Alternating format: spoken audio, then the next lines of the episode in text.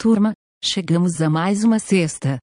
E após as notícias de hoje, a gente indica um evento gratuito de programação que terá início neste domingo, com trilhas para qualquer nível de conhecimento, desde iniciantes até para quem já atua no ramo. Quadrilhas especializadas estão roubando celulares apenas para acessar aplicativos bancários, os criminosos estariam dando preferência a aparelhos que estão desbloqueados no momento do assalto, como por exemplo, quando o ASI estaria sendo utilizado. No entanto, de acordo com a polícia, as quadrilhas têm conseguido burlar qualquer sistema de bloqueio ou biometria, tanto do Android como iOS, e ainda descobrir as senhas para acesso das contas bancárias. Segundo a polícia, as instituições financeiras têm dificultado o ressarcimento de valores quando é utilizada senha pessoal para transferências, mas o Procon afirma que isso tem sido realizado por meio de um exército de hackers. As informações são da Folha de S. Paulo.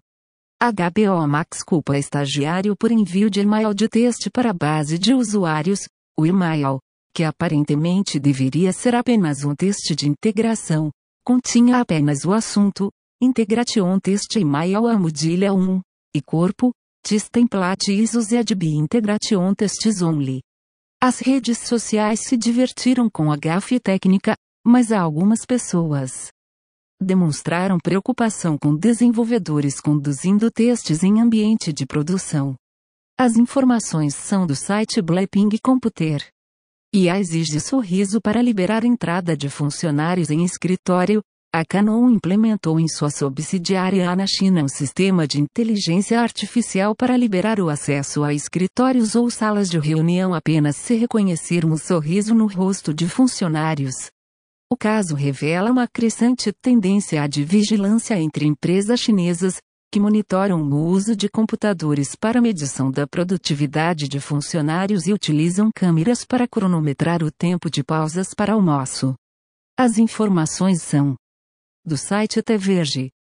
Banco Mundial nega assistência a El Salvador com implementação de moeda digital. O maior banco de desenvolvimento no mundo afirmou que o ativo escolhido como curso forçado pelo país traz consigo problemas ambientais e de transparência, reflexo da demanda de energia para sua mineração e uso em esquemas ilegais e lavagem de dinheiro. As informações são da Reuters. Lucro da ByteDance, dona do TikTok, dispara. A companhia registrou lucro anual de 19 bilhões de dólares, cerca de 96 bilhões de reais, crescimento de 93% na comparação anual.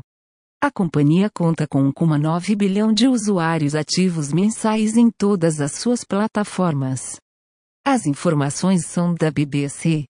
Navio autônomo da IBM dá início à viagem de 5.630 km pelo Oceano Atlântico. O Mayflower Autonomous Ship vai seguir a mesma rota que transportou os chamados peregrinos da Inglaterra para o Novo Mundo em 1620.